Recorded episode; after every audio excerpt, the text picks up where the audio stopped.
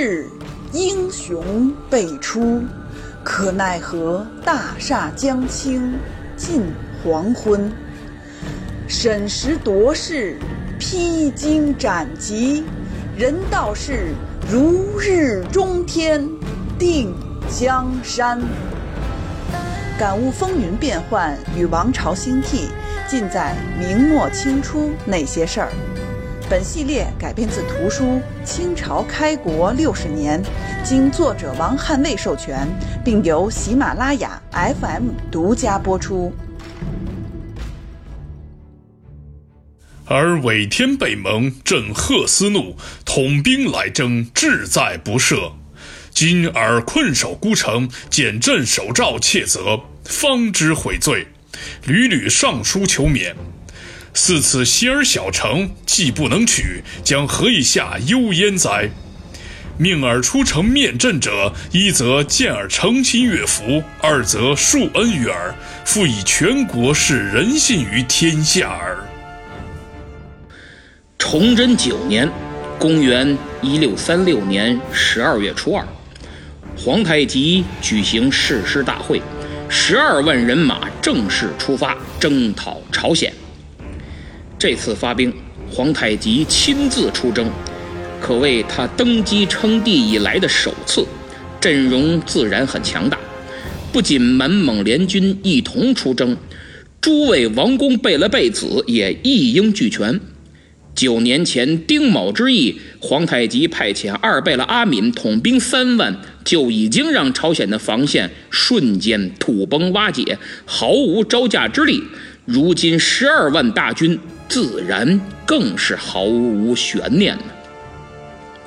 如果上一次是要微服朝鲜的话，这一次，皇太极则是要征服朝鲜。究其原因，是两国结成兄弟之盟后，关系发展并不和谐。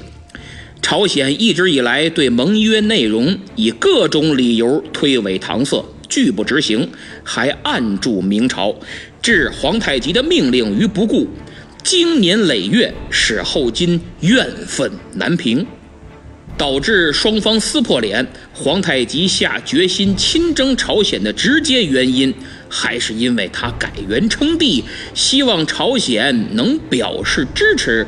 但朝鲜不仅不支持，还不顾自身实力，展开战狼外交。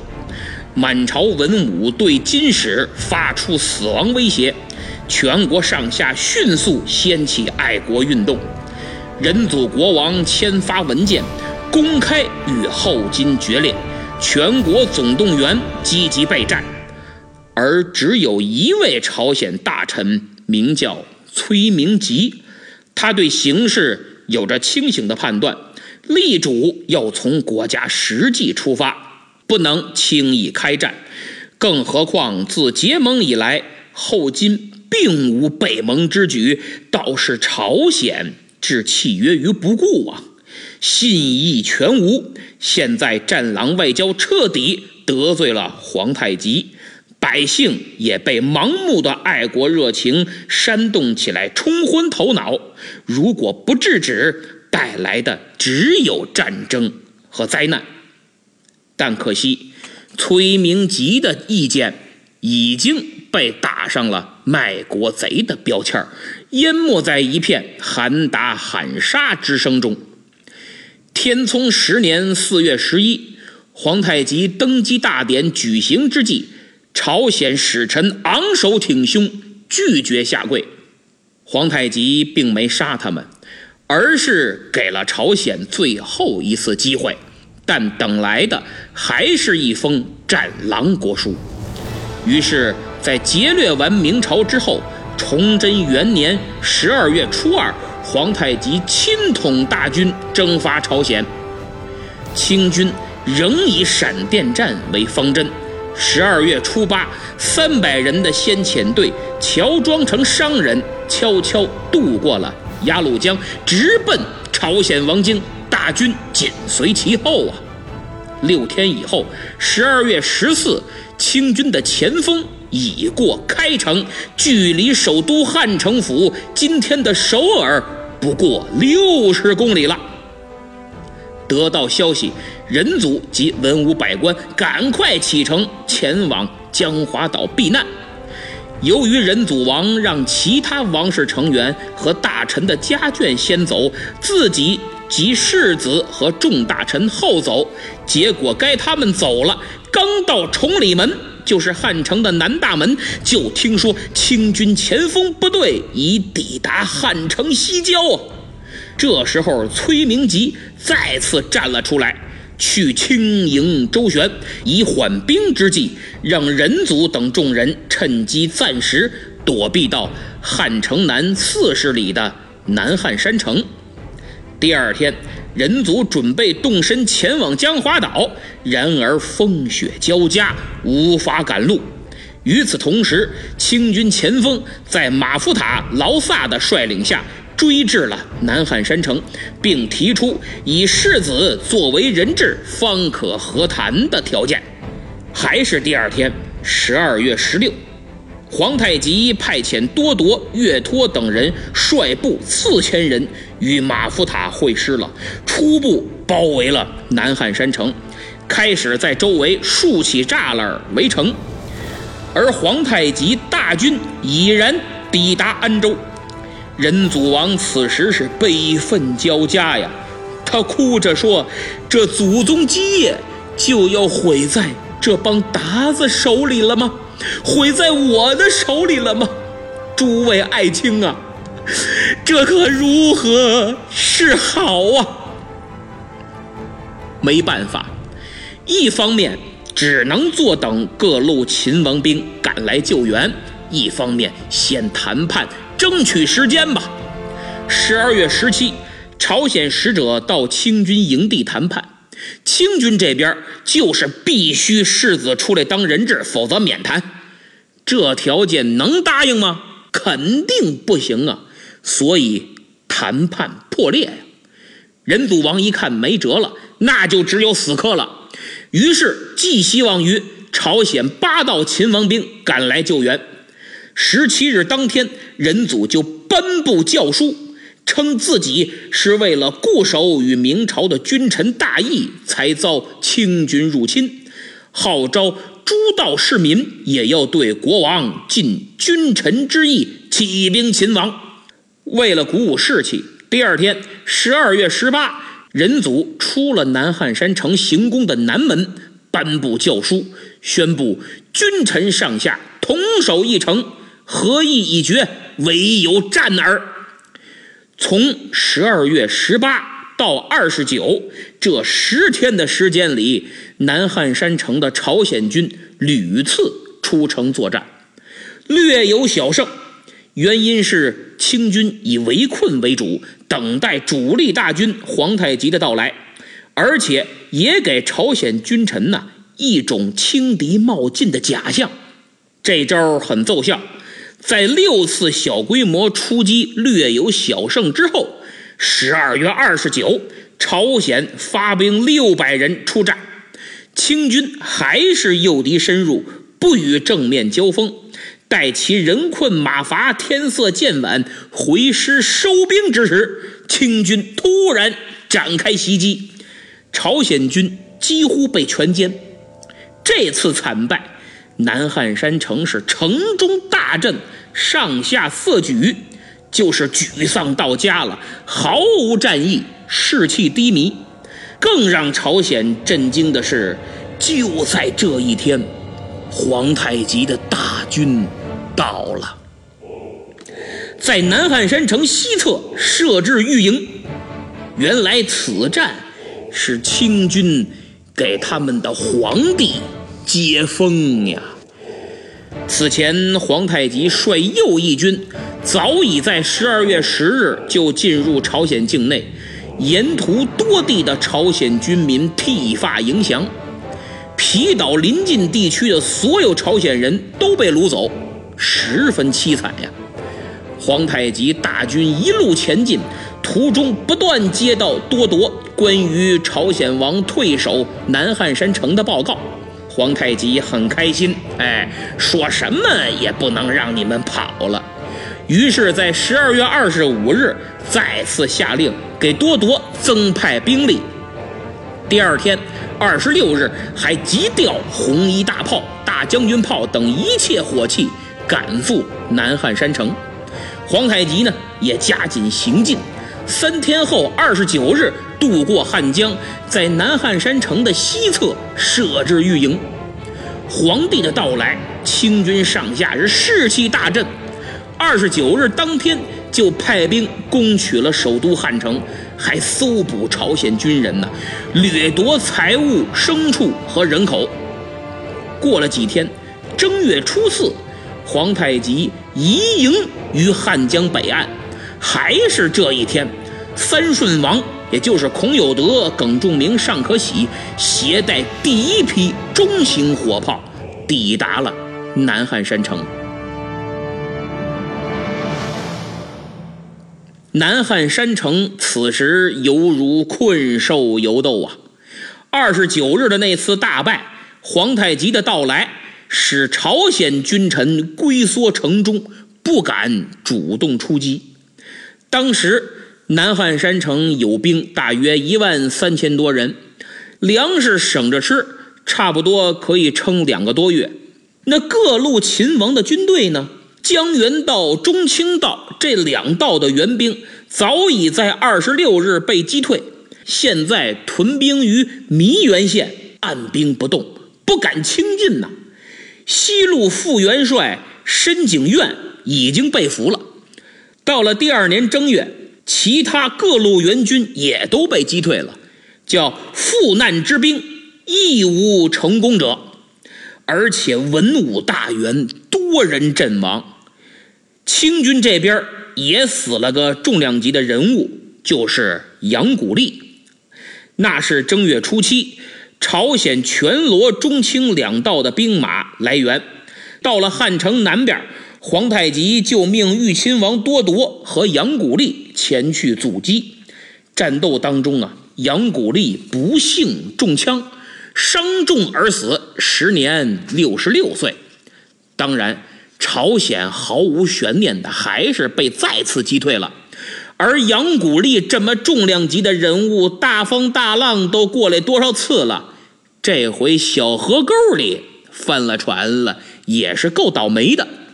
那么见突围无望，援兵没戏，清军又加紧构筑对南汉山城的包围网，于是仁祖王君臣就又开始谈判。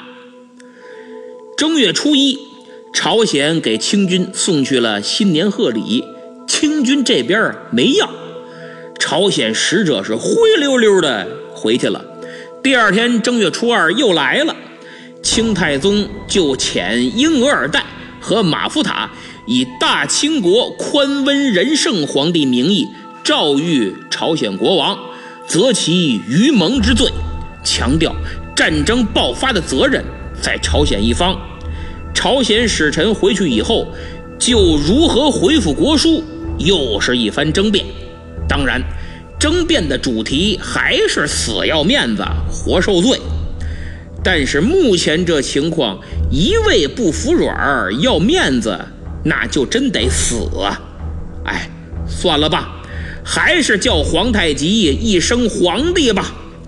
正月初三，朝鲜使者再次前往清军大营递交国书，国书中称朝鲜国王某上书于大清国宽文仁圣皇帝，皇帝叫了，但并未称臣。所以皇太极置而不答，就没搭理他。这一不搭理，朝鲜就想这啥情况呀？皇上都叫了，还不行吗？于是又让崔明吉这个为数不多的明白人又写了一封国书。哎，还是你来吧，他们这总放不下战狼的架子，得了，你写吧。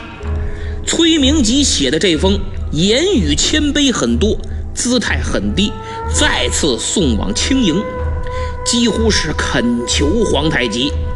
据《朝野纪文》卷五所载，国书写道：“小邦僻在海宇，为世诗书，不惜兵革，以弱扶强，以小事大，乃礼之常，岂敢与大国相较哉？哎，就是我们这小邦啊，太偏僻了哈，就知道读诗书啊，打仗的事儿不行，要不惜兵戈。然后国书里对前一日皇太极的责难进行了合理的辩解，并恳请皇太极原谅朝鲜，撤军霸占，恢复此前的兄弟之盟啊。但由于还是没有称臣，皇太极仍不予理会。这一等就是十天，各路秦王军队还是毫无进展，南汉山城围得水泄不通。正月初十，率左翼军南下劫掠的多尔衮和豪格等人也抵达了御营，向皇太极汇报了这段时期的战果。好家伙，连人带物真是满载而归啊！同一天，杜度。带着包括红夷大炮在内的重型装备，也抵达了清军营地，彻底切断了南汉山城的内外联络，完成了对南汉山城的包围。仁祖王又着急了，坐以待毙实在是太可怕了。于是正月十一又写了封国书，第二天就派崔明吉等人送到了清军营地。皇太极对这封国书啊，还是不予答复。人祖非常焦急，正月十六又派崔明吉去了清营。皇太极让英额尔岱啊出面接待朝鲜使者，态度非常强硬，说：“你们写这么多国书了，不都一个意思吗？内容都一样，没什么新鲜的，以后就别来了。”说白了，你们朝鲜不是要面子不称臣吗？那就没得谈，必须先称臣才可能谈。另外，英格尔岱说：“你们回去赶紧商量吧。但是时间不多了，你们家眷不都在江华岛吗？很快，我们将攻陷江华岛。这就是威胁呀！与此同时，就在这一天。”清军在南汉山城东边的望月峰下竖起一面写有“招降”二字的白旗，这叫一边威胁，另一边诱降，双管齐下。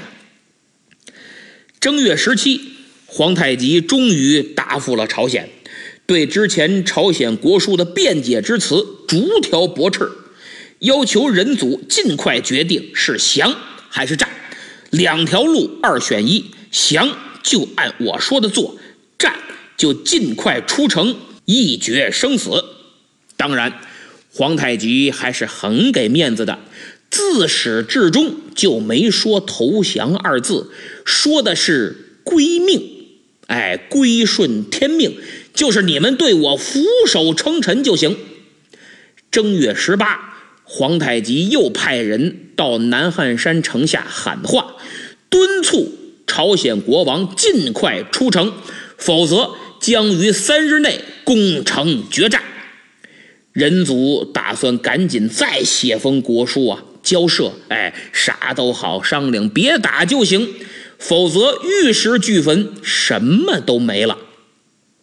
然而，朝鲜都亡国在即了，大清都刀架脖子上了，还等争呢。核战两派还在相互攻击，趋于白热化。崔明吉奉仁祖王之命撰写了国书，言辞悲屈，称皇太极为陛下，这就意味着两国变成君臣关系了。当时西人党的领军人物有朝鲜文天祥之称的大臣金上宪，看到以后啊，是痛哭流涕，呲啦呲啦就把这国书给撕了。从此，他就以敢手撕国书而闻名。就党争这一点来说，还真是受明朝真传。哎，难怪这么忠于大明，好的坏的全学了。我个人认为，主战派的责任更大，因为明摆着你只有议和这一条路，都走投无路了，还说打就是胡扯。你们上嘴皮儿一碰下嘴皮儿。什么辱国体、对不起祖宗基业之类的，听着可有道理了，有气节，有骨气。那你们怎么不去冲锋陷阵呢？为了你们所谓的面子，让别人去打一场毫无胜算、送死的战争，缺德呀！为了你们还能体面地坐在统治者的位子上，而让老百姓流离失所、惨遭屠戮，无耻啊！再说九年了，对后金几乎是阳奉阴违、失信少义，一再背盟。还一副看不起人家的样子，觉得自己哪儿都比别人强。明朝是这样，朝鲜是这样，后来的大清也还是这样。当然，结果也都差不多，被人家一顿胖揍。这九年来，朝鲜的外交处理的是一塌糊涂。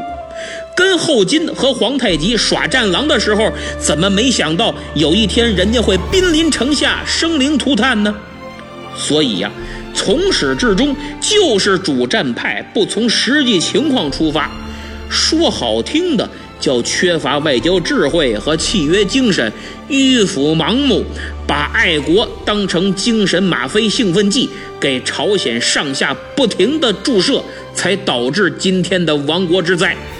说不好听的，就是一切都从维护他们的统治地位和王权尊严出发。朝鲜是李家的。不是黎民百姓的，所以根本不用考虑百姓会不会受苦，会不会引发战争而造成生灵涂炭，只考虑你们统治者的面子。国书被撕，仁祖没办法呀，只能让崔明吉重写。哎，重写的时候还删掉了“陛下”二字。写完了，当天没耽误，崔明吉就去送国书了。英俄尔代啊，马福塔拒而不受啊！之前不是说了吗？不称臣，别写国书，别来，当我们说话是放屁呢。没办法，崔明吉回去又重抄了一份国书，加上了“陛下”两个字。第二天硬着头皮再送过来，但是英俄尔代马福塔却抬高了价码哎，之前让你们称臣不是难吗？拉不下脸来吗？对吧？三番五次的折腾，你不烦，我们都烦了；我们不烦，皇上都烦了。现在想称臣了，晚了。除非你们国王出城投降，否则免谈。我要是崔明吉，心里一定诅咒这金上宪。你说你搅和个什么劲？这么一拖，再加上陛下再称臣，都不好使，不赶趟了。就之前一次通过多好，那国书要是不撕，这一次不就完事儿了吗？起码能坐下来谈谈了。这下完了，过了这村儿就没这店儿了。你倒是落个刚直不阿、忠贞不二、犯言直谏的美名，可别忘了，出使大清军营的是我们，真是把脑袋别裤腰带上呀！搞不好哪句话惹怒了人家，我们这脑袋就搬家了。你倒是名利双收啊，哼！所以各位听众啊，翻开史书，我们会发现金上县这路人特别多。如果他不是官，是老百姓，你自己恪守气节，不食周粟，那没问题，我佩服你。但你是官儿，你要知道手里掌握着老百姓的命运，不从国家实际出发，看似忠贞有骨气。其实最缺德，他慷慨激昂的表演完了，让别人冲锋陷阵，本来有回旋余地，损失也能降到最低，但他这么一来回折腾，全完了，而且还没法指责他，就好像某位明星的名言：“哎，我爱国，我无罪呀。”对呀，你无罪，老百姓就有罪吗？历史上多少这种看似忠贞不二的大臣，最后把国家拖向万劫不复的深渊。这下和谈不成，清军继续烧杀劫掠，老百姓继续受煎熬，而且仁祖和诸位大臣也一起背锅，因为价码抬高了。正月二十，皇太极又下达诏谕。不仅仁祖王出城归命没得商量，还要求复送赤河臣。赤就是驳斥，和就是议和，就是把不同意议和的赤和派大臣一同绳捆索绑，给我送出来。金上宪，你跑得了吗？那些给金上宪摇旗呐喊的大臣，是不是算作茧自缚呢？但这个条件，人祖说什么也没法接受。不仅仅是自己的面子不保，而是把那些爱国鹰派大臣也交出去了。这全国上下的爱国群众还不得把他骂死呀？这方面的例子可以参考清末庚子国难辛丑条约，要求交出主战派大臣。没他们，老佛爷不会底气那么足，一口气儿和十一国宣战的；义和团也不会瞎折腾的这么厉害，更不会来八国联军。由此，正月二十一，仁祖王派使者递交国书，婉拒了国王出城和附送赤和臣这两个条件。英额尔岱和马夫塔自然拒受国书，双方。不欢而散。我想起了《大话西游》里周星驰一句经典台词儿，叫“这下大家满意了吧？”谈判破裂了，皇太极再次动武施压。正月二十二，多尔衮奉命率军发动渡海作战，开始猛攻江华岛。二十三日夜里，清军袭击南汉山城，结果。江华岛被轻易占领，俘获王妃、两个王子及宗室、大臣家属二百余人。攻击南汉山城的清军虽被守御史李石白击退，但此时战斗的目的在于施压，并非真打。果然，朝鲜决定还是交出赤河派大臣吧。第二天二十四日，就派崔明吉等三位大臣再次递国书于清军，但国王出城一事仍旧想再商量商量，不肯就范。大伙儿想想，人家大清能干吗？能同意吗？你换了我都不同意，你哪有谈判的余地呀？你们宁可活受罪，也死要面子。我非得把这毛病给你治治不可呀！转过天来，二十五日，英额尔岱、马夫塔就退还了朝鲜国书，还向崔明吉等使者发出最后通牒，说我们皇上没时间跟你们耗，现在已经打算要回国了。如果你们国王再不出城，没事儿，就不用出了，也不用和谈了。小小个南汉山城，你们以为我大清真打不下来吗？你以为我们红衣大炮都是摆设吗？只不过想和平解决，留有余地，否则你们还能站在这里说话吗？早就成了阶下囚或者刀下鬼了。实话告诉你们，诸道秦王兵已被我们各个击破。想活命，趁我们皇帝没回銮之前，赶紧乖乖出城，否则性命难保。这几句话虽是威胁，但绝非虚言。各路援兵早已无望，清军攻破南汉山城也是必然。更何况连日来，清军也时不时的用红衣大炮问候南汉山城啊。以武力施压，时人记载，炮丸大如鹅卵，或有如小儿头者，能飞越港峦，乱触宫墙，声震天地，昼夜不绝。城中之人比比重死，就是被炮弹打死的人特别多。城中军民呐，让炮轰的受不了了。军心民心已经崩溃，崔明吉等使者带着清军的最后通牒刚回来，第二天二十六日的上午，城中就发生了哗变。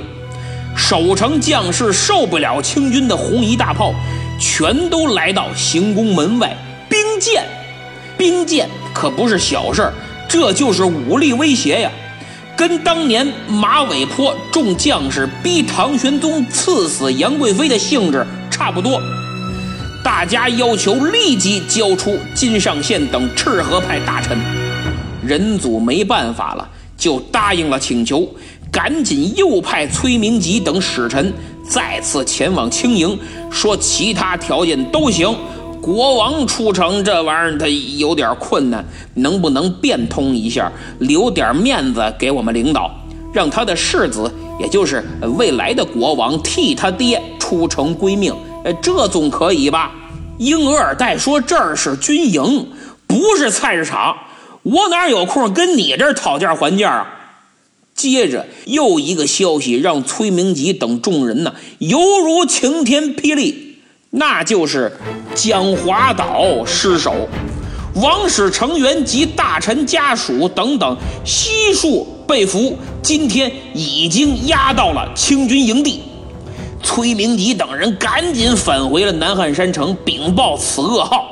城中仁祖王及众大臣彻底失去了任何的希望，顿时哭成一片。家小都成了人质，你还有什么谈判的余地？这就是压垮人祖王的最后一根稻草。当晚，他就决定出城归命吧。二十七日，崔明吉等使臣到清军营地递交国书，表示愿意出城。二十八日，仁祖从十多名自首的赤河派大臣中。挑出了两个官位较低的，呃，当替罪羊，一个是弘文馆的教理尹吉，另一个是弘文馆的修撰吴达济，哎，等于就是俩编辑，把他俩交给大清，而赤河最厉害的金上宪却被特别保护了，这才真叫爱国无罪呢。这儿正找替罪羊呢。当天晚上，英额尔岱马福塔来到了南汉山城的南门，送来了皇太极对朝鲜的诏谕，点名让崔明吉等那三个往来使臣出城来接。皇太极在诏谕中赦免人祖之罪，并提出了议和条件。首先就是缴纳明朝册封朝鲜的诰命册印。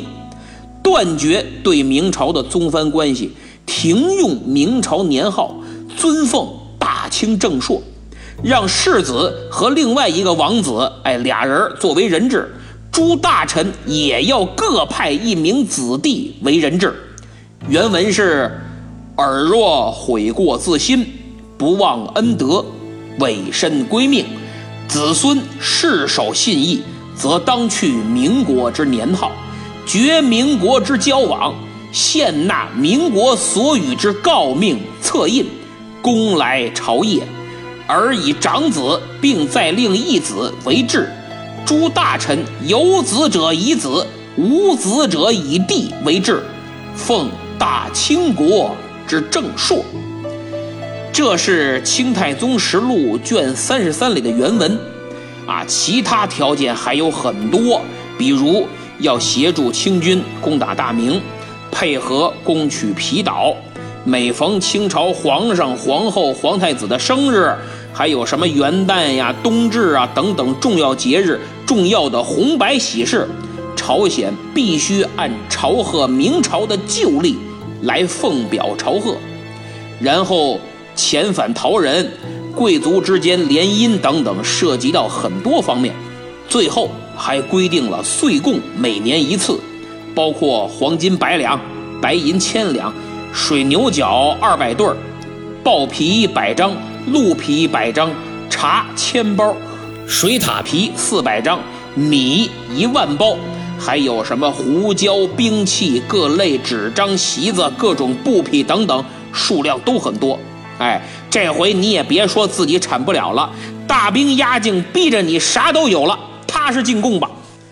崇德二年，崇祯十年，公元一六三七年的正月三十，公历的二月二十四日，朝鲜仁祖国王身穿蓝色秋衣，骑着象征国丧之色的白马，以亡国之君的身份，率世子及五十多名随从官员。出南汉山城的西门，至汉江东岸的三田渡，正式向清太宗皇太极投降，俯首称臣，史称三田渡之盟。受降仪式在《朝鲜人祖实录》《承政院日记》和《清太宗实录》等等诸多文献中记载很详细。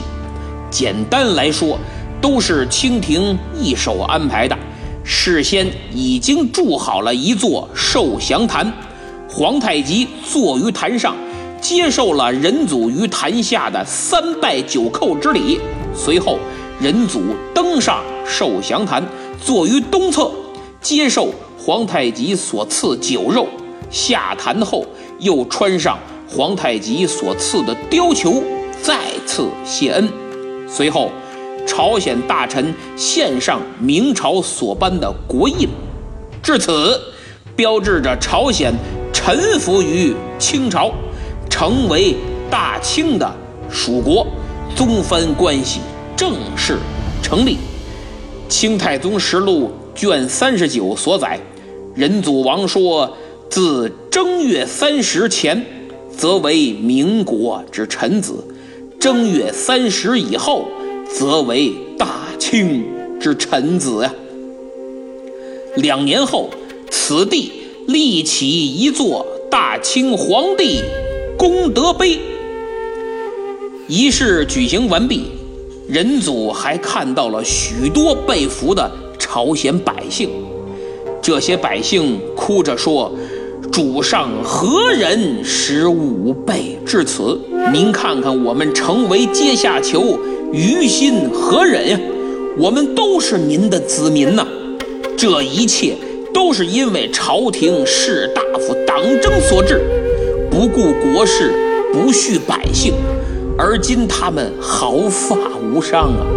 等清军退兵了，他们又如往常，而我们无辜百姓将会远走异国，受尽屈辱。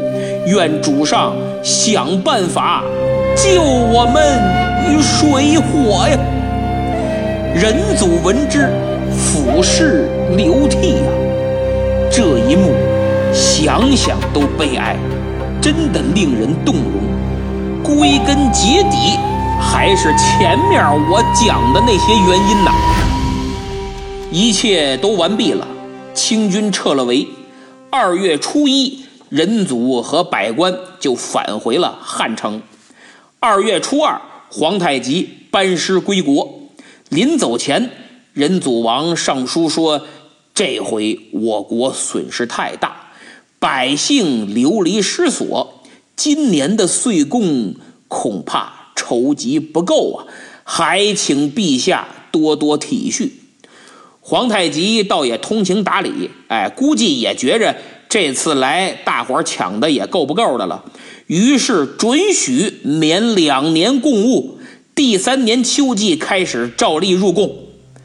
二月初八，多尔衮押送朝鲜人质王世子李浩，也就是后来的孝宗国王夫妇及一百八十多名随从官员、下人和家属出发了。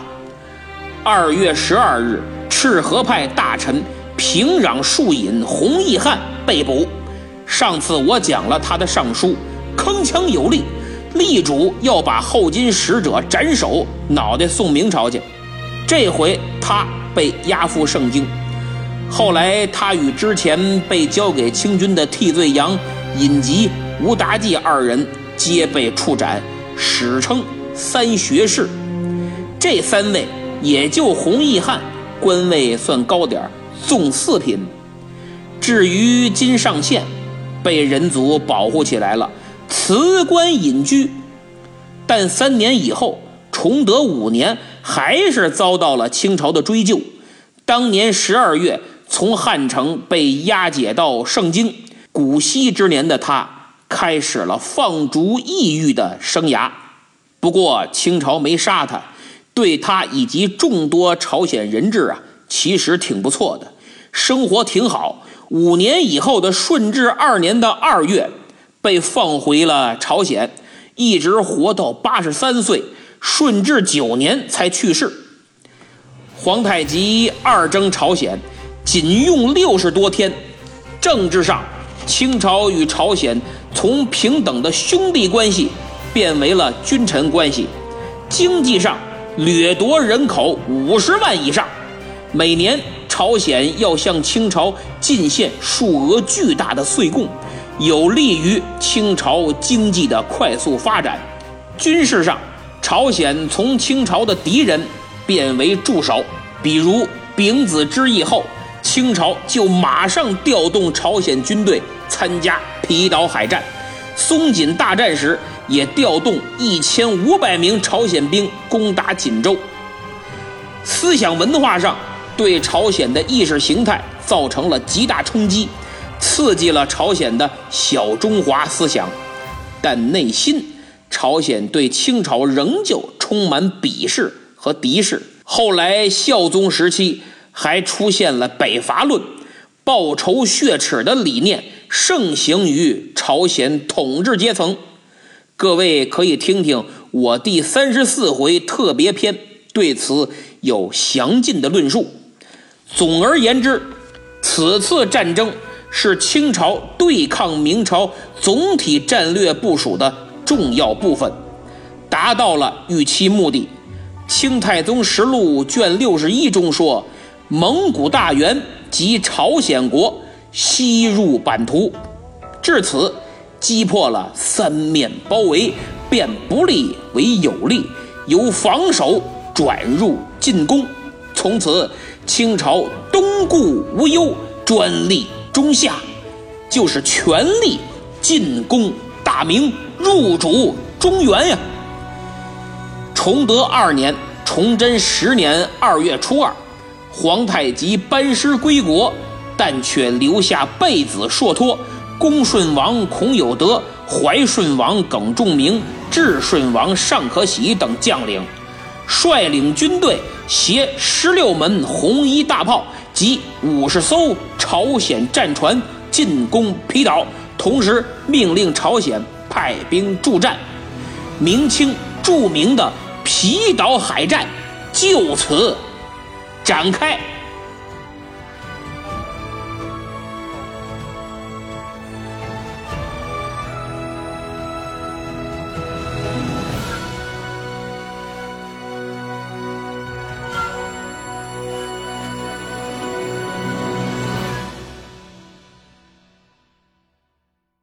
节目听完了，现在进入粉丝互动的环节。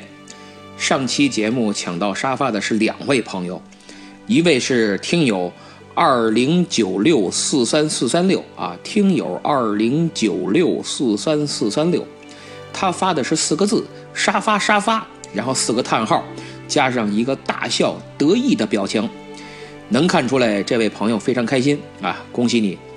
另一位朋友名叫小枪迷一个，小枪迷一个。他评论说：“哈哈哈，沙发好像，我估计呀，上面那位听友发完评论之后呢，平台正审核呢，这时候您正好也抢沙发了，所以我这儿看的呀，是他发评论是十四点零九分，您是十四点二十一分，几乎同时，所以我就干脆认为您两位并列都抢到了沙发，我也为自己的作品能被诸位听友这么看重感到十分欣慰。”谢谢大家，听友就爱听有声书，留言说喜欢这一章节目的可以看韩国拍的电影《南汉山城》，演的就是皇太极征服朝鲜时，朝鲜国内和朝鲜朝廷君臣的各种政策，最后的结局很悲催。这位朋友说的很对，哎，他可是咱们老朋友了，留言不少，绝对忠实粉丝。他说的这个韩国电影《南汉山城》，大家真可以去看看，拍的就是本期内容，很真实，而且我讲的呢比电影更详细，电影比我更生动。朝鲜这次被大清灭国，奇耻大辱，其实有很多值得探讨的东西，我在节目里也不一定说的就对，只不过提供了自己的一些看法。你像比如这个爱国贼比卖国贼更可恶啊！你不认可我的观点没关系，我就算抛砖引玉吧，大家自行吸取和总结经验教训就好。仁者见仁，智者见智。文科的东西啊，没有标准答案。站在不同的角度和阶层，对同一件事儿，往往看法就不一样。所以可以探讨，但是别和我掰扯，因为没有啥意义。也别给我乱扣帽子，剥夺我说话的权利。否则你的做法和爱国贼也一样了。我不同意你说的每一个字，但我捍卫你说话的权利。我希望大家明白这句话的意义。下一位听友名叫喜欢历史的亮亮。他留言说：“真好听，唯一不足的就是更新有些慢。”严老师，你是自己整理的材料，还是照本宣科的读？呃，这个我更新慢呀，这个我已经解释过很多次了。但是呢，为了表示歉意，我也得不厌其烦的再说说，这个专辑呀是我自己写、自己录音、自己制作、自己配乐。明末清初这段历史又乱又杂，事情又多。真是挺难写的，我要查阅很多资料，国内的、国外的、今人的、前人的，多方比较，才能客观的讲述。有时候三天写不了三百字，特别难。比如啊，前面我讲皇太极登位的时候啊，努尔哈赤的大妃殉葬，野史说是被勒死的，正史说是自杀，我就进行了分析，得出我认为比较靠谱的结论。再说。我也是业余时间写，本职工作还挺忙，所以更新慢。更何况我还有个三国的专辑，那个必须要周更，也是分身乏术。总而言之，这原创节目难做呀，特别是历史类、知识类。如果我要是随便读个什么书，那可方便，现成的拿过来就说，连稿都不用写。别说周更了，我天更都行。所以希望大家呀，给点动力。呃，至于啥动力嘛？哎自己琢磨吧啊！精神动力和物质动力两手抓，两手都要硬嘛。下一位听友名叫铁观音下滑杠 NT，铁观音下滑杠 NT，他留言说说买了吴晗的《朱元璋传》，再请严老师推荐几本明史中后期的书，谢谢。哎呀，这明朝中后期的书，那必读就是万历十五年呐。呃，你可以进我的电台主页，点击我的店铺，就能看到这本书，直接购买。另外，呃，今天也给一些明史爱好者或者想了解明史的朋友，推荐另一套吴晗先生的著作，名叫《吴晗论明史》。本书共分为四个部分：政治大事、制度变迁、世情百态、风云人物。这套书涵盖了明朝的政治制度、社会人物等各个方面的内容，以真实的史料为基础，展现明朝历史的基本面貌和发展脉络，不仅具有极高的学术价值，而且呀通俗易懂，可读性极佳。有兴趣的朋友可以点击节目页面小购物车图标前去查看，也可以进我的电台主页，点击我的店铺。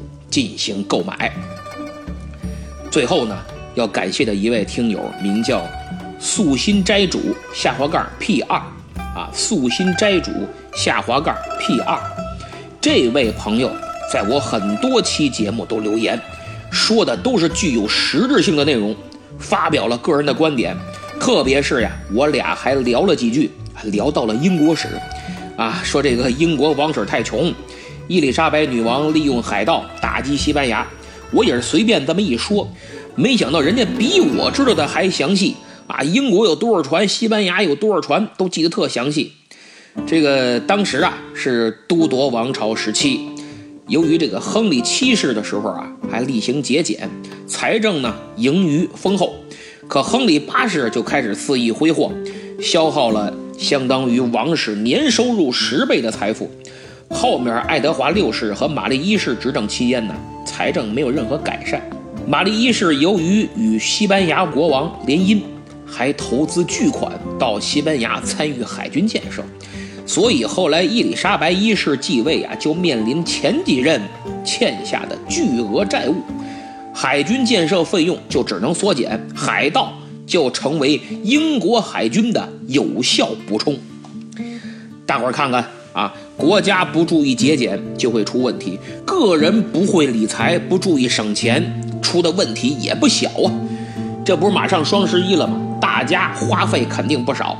老严赶紧帮诸位节俭一下吧！哎，打开淘宝搜索“老严发红包”几个汉字，就会得到超级红包。